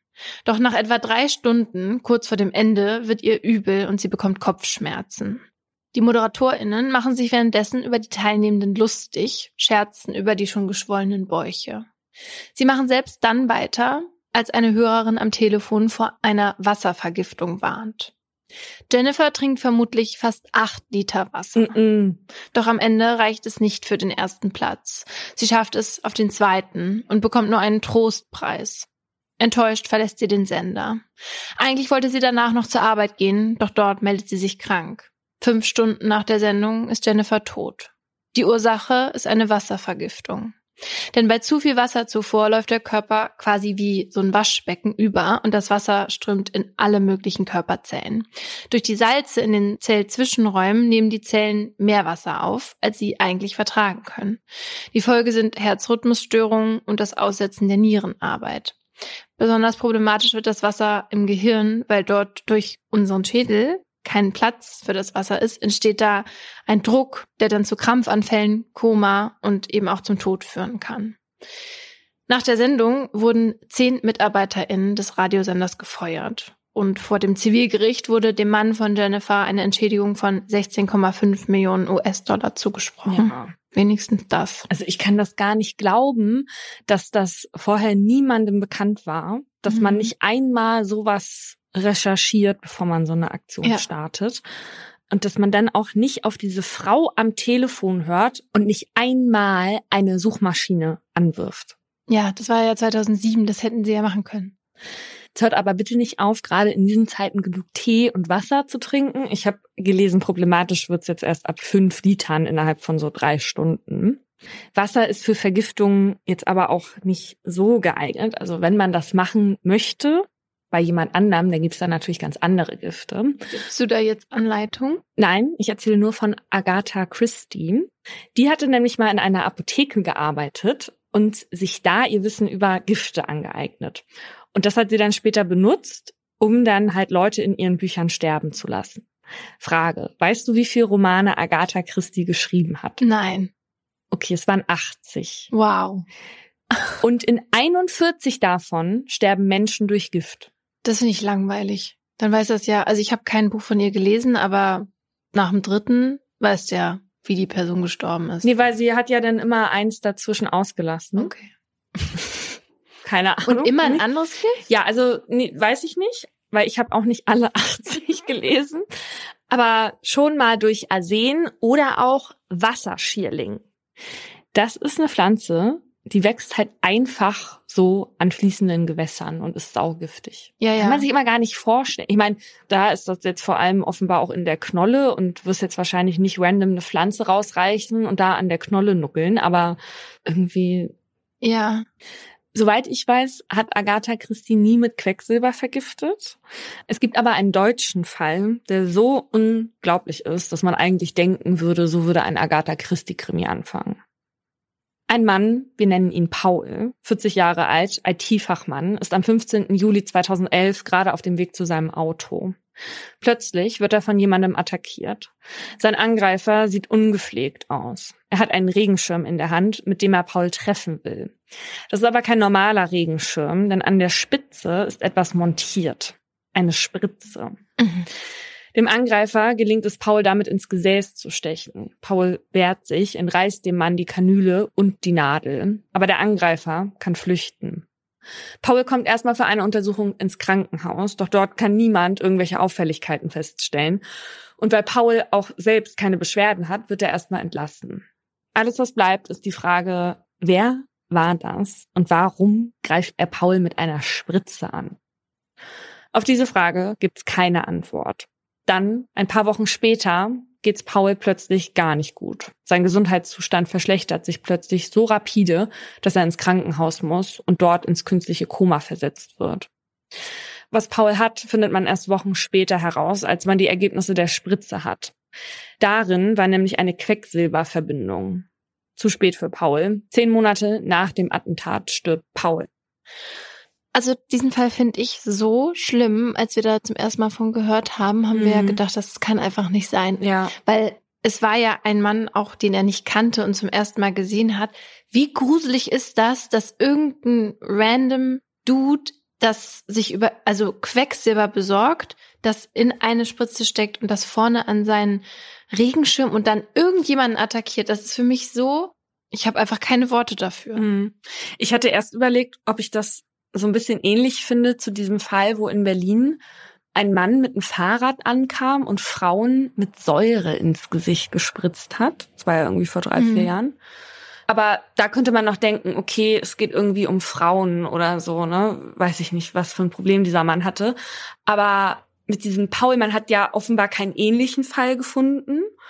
Und es ist einfach so, diese Spritze an dem Regenschirm noch dazu, das ist auch so absurd. Also es ist ja. halt nicht so direkt, sondern das ist eine völlig absurde Tatwaffe gebaut. Ja. Und dann mit so einem Gift drin, was dich über Wochen erst schleichend tötet. Ja, und er hätte sich ja auch an den drängen können im Supermarkt oder wie die in den Clubs in England und die Spritze reinstecken, aber an dem Regenschirm. Mhm. Und dann so eine Kampfsituation, also ja, ganz seltsam. Ja. Das Ding ist, was ich an dem Fall halt auch so schwierig finde, ist, hätte man vorher gewusst, was er bekommen hat, dann hätte man ihm vielleicht auch noch helfen können. Dr. Erika Eickermann, die Pharmazeutin, hat uns nämlich erklärt, dass man bei einer Quecksilbervergiftung sehr wohl noch mit einem Gegenmittel arbeiten kann. Aber bei Paul wusste man halt eben viele Wochen nicht, was in dieser Spritze war und der hatte ja auch keine gesundheitlichen Beschwerden. Und ja, deswegen hat man sowas natürlich nicht gemacht und auch gar nicht an sowas gedacht. Ja, und auch wenn er Symptome gehabt hätte, weiß ich gar nicht, ob die Ärzte und Ärztinnen wirklich auf Quecksilber getestet hätten, weil das ja so selten vorkommt und so war das ja auch bei dem Pausenbrotfall. Die haben das gar nicht in Erwägung gezogen, zu lange. Und dann musste das Gegengift ja auch noch irgendwie aus dem Ausland eingeflogen werden. Ja. Also, dass man sowas dann auch nicht mal, wenn das dann so dringend ist, ne, da hat. Ja. Wir hatten aktuell nochmal bei der Staatsanwaltschaft Hannover nachgefragt. Bis heute weiß man tatsächlich nicht, wer Pauls Angreifer war und warum er es getan hat. Allerdings ging die Polizei schon immer davon aus, dass Paul ein willkürliches Opfer war. Ich habe erst gedacht, diese Quecksilberverbindung ist das, was früher im Fieberthermometer war. Kennst du das noch? Ja, das habe ich auch mal gedacht. Diesem alten. Äh, ja, das war jetzt einfach eine andere Art von Quecksilberverbindung. So. Äh, Aber ich weiß noch, mir ist damals ja auch mal als Kind so ein Fieberthermometer runtergefallen. Das war ja noch aus Glas. Mhm. Und da habe ich ganz schön mit diesen magischen Kügelchen gespielt, die dann da auf meinem Fußboden waren. Ich war total begeistert, fand das das beste Spielzeug überhaupt, bis meine Mutter dann reinkam. Und deswegen bist du heute so. das erklärt einiges. Nee, also das war jetzt nicht genau diese Verbindung, aber tatsächlich wäre das ein bisschen leichter zugänglich gewesen als das, was da jetzt am Ende in dieser Spritze war. Aber halt auch eben nicht so ungefährlich, mit diesen Sachen vom Fieberthermometer mhm. zu arbeiten. Aber natürlich gibt's auch Stoffe, an die kommen Privatpersonen eigentlich gar nicht ran, wie zum Beispiel Novichok. Das ist ein Nervengift und gilt als Kampfstoff. Und das ist auch das, mit dem Alexei Nawalny, Oppositionspolitiker in Russland, vergiftet wurde. Und das hatten seine Widersacher, sage ich jetzt mal, offenbar an seiner Unterhose platziert. Und zwar während er nicht in seinem Hotelzimmer war. Wer auch immer ihn da vergiften wollte, Böse Zungen behaupten, das sei die russische Regierung gewesen. Ging so sicher, dass das Gift nur ihn trifft und nicht halt noch auch noch ganz viele Unbeteiligte, wie zum Beispiel bei Sergei Skripal und seiner Tochter. Skripal war ein russischer Doppelagent, der von dem britischen MI6 rekrutiert wurde, was vier Jahre später dann aufflog. Und er und seine Tochter wurden 2018 bewusstlos in England auf einer Parkbank gefunden und auch mit Novichok vergiftet. Wahrscheinlich hatte man ihm das Nervengift an seine Türklinke geschmiert und er hatte das dann offenbar über den Tag überall verteilt. Mhm. Und insgesamt kamen nachher 130 Menschen mit dem Gift in Kontakt und davon mussten 50 im Krankenhaus untersucht werden. Und die 130 waren ja jetzt keine gezielten Opfer. Und das kommt auch immer mal vor. Also unabsichtliche Vergiftungen. Zum Beispiel, wenn ich aus Versehen statt der Mundspülung den acetonhaltigen Nagellack benutze. Boah. Ist noch nie passiert. Oder, oder meine Medikamente falsch dosiere. Deine Nahrungsergänzungsmittel. Die, genau. Oder eben an einer Überdosis Drogen oder Alkohol sterbe. Das ist ja auch eine Vergiftung. Mhm. Laut einem Bericht der WHO starb in Deutschland im Jahr 2012 ein Mann je 100.000 EinwohnerInnen und 0,3 Frauen an einer unabsichtlichen Vergiftung. In Großbritannien waren es viermal so viele Männer und sechsmal so viele Frauen. Ein Land steht aber ziemlich allein an der Spitze. In Russland vergifteten sich im selben Zeitraum 38,7 Männer je 100.000 EinwohnerInnen und 9,3 Frauen. Das ist doch bestimmt dem Alkohol geschuldet. In dieser Statistik waren jetzt nicht die einzelnen Wirkstoffe aufgezählt, aber in Russland liegt das ja irgendwie nahe. Aber es sind halt auch in jedem Land immer echt deutlich viel mehr Männer, ne? Ja, man könnte ja meinen, dass das am Alkoholkonsum liegt, aber tatsächlich liegen Frauen und Männer ja gar nicht so weit auseinander, was so bedenklichen Alkoholkonsum angeht. Also schon beachtlich. Ja, und man kann ja auch nicht nur durch Getränke, sondern auch durch Essen sterben. Im Jahr 2019 starben in Deutschland zwölf Menschen an Vergiftungen durch Lebensmittel. Die meisten davon, weil sie entweder giftige Pilze oder giftige Pflanzen gegessen hatten, weil sie zum Beispiel dachten, die Kräuter, die sie da im Wald gefunden hatten, seien Bärlauch. Dabei war das die hochgiftige Herbstzeitlose. Die ist sehr giftig und die soll sehr ähnlich wie der Bärlauch aussehen.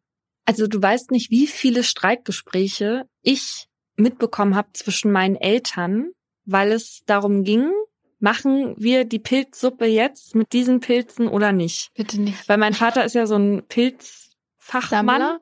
Ja, Pilzsammler kann ich auch sein oder du, aber halt fachkundiger, okay. ja. Mhm. Und äh, hat da so einen komischen Schein gemacht.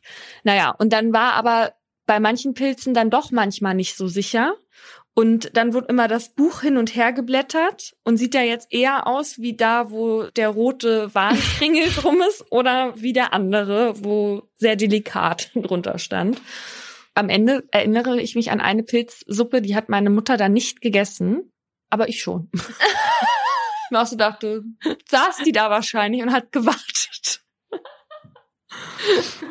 wahrscheinlich dachte sie sich, wenn jetzt einer von den beiden gleich hier Vergiftungserscheinungen hat, bin ich wenigstens noch bei Sinnen und kann die ins Krankenhaus fahren. Ja, aber als äh, liebende Mutter hätte ich ja wahrscheinlich gesagt, das Kind ist das auch nicht. Dann mach doch du, der selber gesucht hat. Wäre jetzt mein Vorgehen gewesen, aber who am I to judge? Ja. Das ist ja nun die letzte Folge in diesem Jahr. Und jetzt kann man mal die Gelegenheit nutzen, dass wir uns bei euch bedanken, dass ihr oder viele von euch ja schon seit dreieinhalb Jahren dabei sind und uns unterstützen, uns Feedback geben und liebe Nachrichten schreiben und uns auch echt ans Herz gewachsen sind. Wer uns auch sehr ans Herz gewachsen ist, und wer uns aber nächstes Jahr nach schwieriger Entscheidung nicht mehr begleiten wird, ist Funk. Ich weiß gar nicht, und was ich dazu sagen soll, weil ich das so schlimm finde eigentlich. Ja, du hast schon gesagt, die Entscheidung ist uns sehr schwer gefallen und wir gehen mit vier weinenden Augen. Das mussten jetzt Clemens und Jella von Funk auch schon in dem Videocall diese Woche über sich ergehen lassen das Rumgeheule auf der anderen Seite. Ja. Aber wir wollen hier jetzt auch nochmal uns bei allen bedanken, die unseren Weg bei Funk begleitet haben. Ja, und Ich erinnere mich noch gerne an die Anfangszeit zurück, als wir zu Funk gegangen sind und einige Leute dann gesagt haben, einige wenige, ne, aber man würde merken, dass Funk uns irgendwelche Vorgaben macht und irgendwas vorschreibt und so.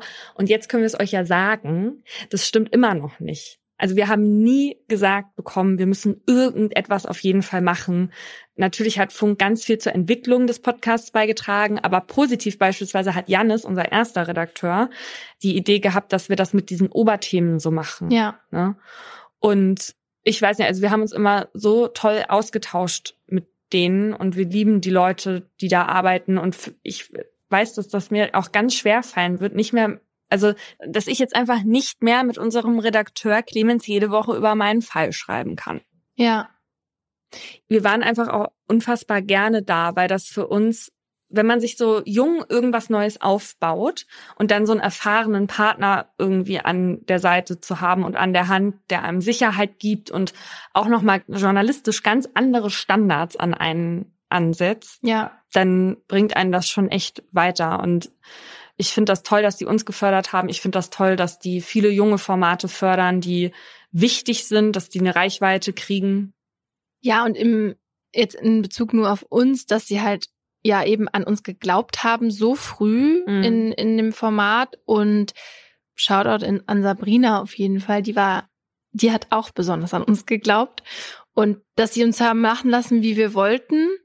Und explizit möchte ich mich auch nochmal bedanken für rechtlichen und emotionalen Support, wenn es mal ein bisschen heikler wurde?